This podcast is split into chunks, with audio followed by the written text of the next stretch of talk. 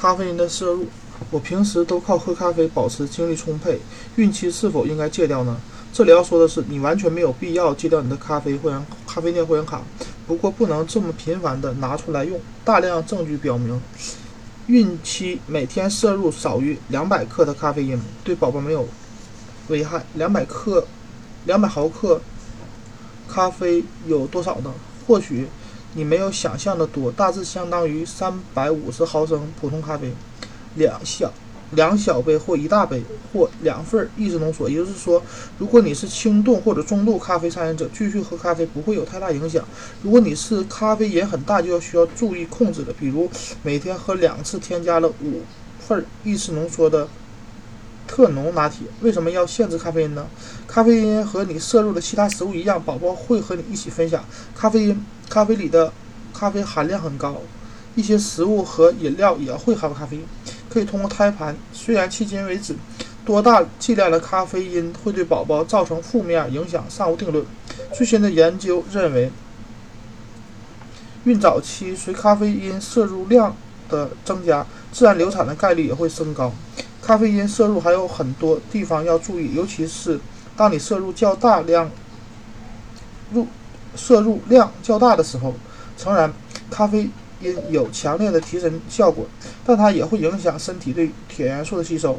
它的利尿作用很明显，这会导致钙及其他孕期重要营养物质在被吸收前就大量流失，更不用说还会引起尿频。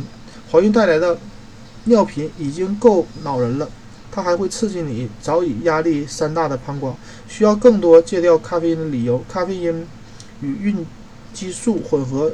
会加剧情绪波动，导致情绪更加反复无常。同时，它还会让你的身体得到得不到应有的休息，尤其是午后摄入咖啡。咖啡因可以在体内至少八个小时。不同的医生对咖啡因摄入量有不同的建议。咨询医生为自己定制合适的每日咖啡因摄入基线，计算每日咖啡因摄入量要谨记。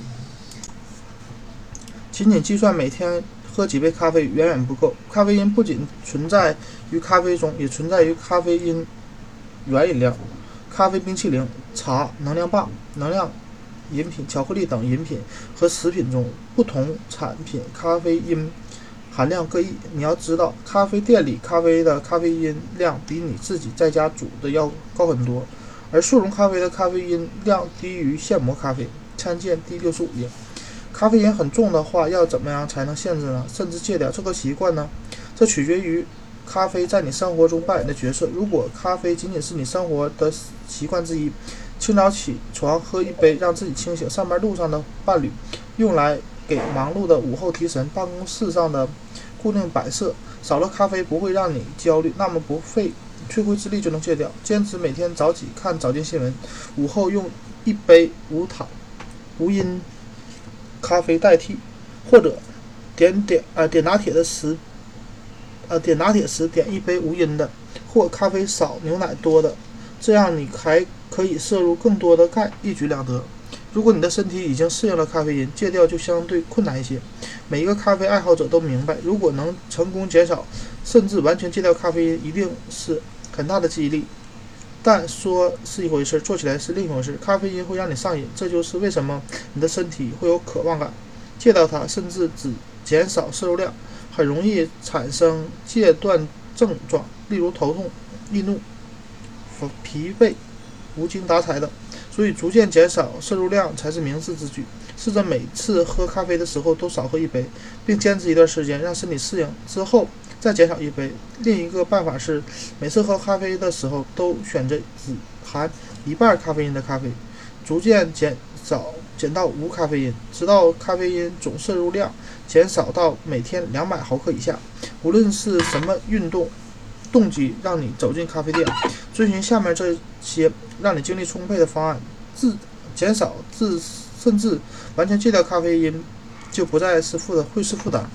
保持血糖含量，你的能量来源处于较高水平，可以通过吃一些健康食品和零食获得天然且持续的体力，尤其是复合碳水化合物的蛋白质食物。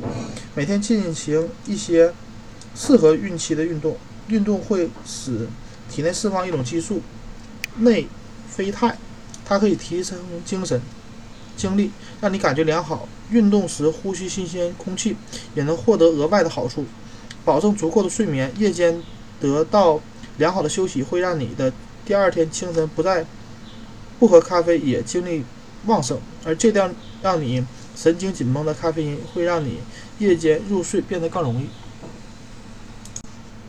关注戒掉咖啡因的切实利益吧，它可以为你节约开支。你可以计算一下，少去几次咖啡店就能存下一笔用一笔钱用在即将来到的宝宝身上。